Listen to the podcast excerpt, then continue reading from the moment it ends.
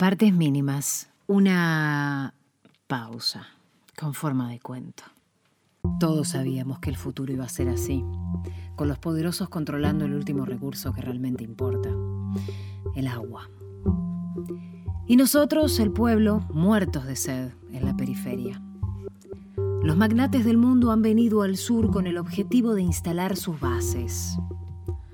Hasta los muy dementes prefieren un desierto antes que alguno encuentre el maravilloso fluido, ese que hace que exista la vida y no este infierno seco.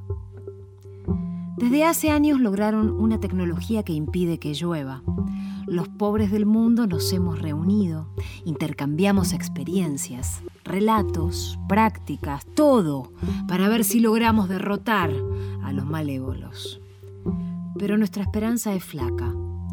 La mayoría de nosotros lleva adelante las danzas que algunos dicen que sirven para invocar a la diosa lluvia. Nuestro cinismo, nuestra confianza en la razón nos hacen dudar de estos consejos.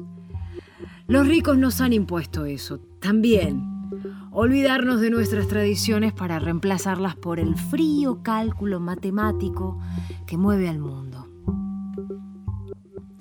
Hoy estuvimos danzando horas y horas como marionetas tontas que ni creen en sus acciones. Miro el cielo desértico, sin ninguna esperanza, y cansado de estas estupideces. Basta. No soporto más esto, digo en voz alta, mirando al cielo. Si no llueve, que no llueva. Pero me niego a creer en una diosa lluvia supuestamente bondadosa que retiene su furia y nos entrega a los malvados.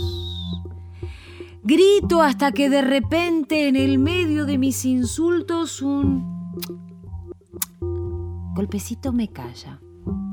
Uno tímido. Sí, me dijo mi madre, sosteniendo sus antiguos amuletos y con una mirada mucho más sabia que la que ya le conocía. Es la primera gota. La tormenta está a punto de empezar.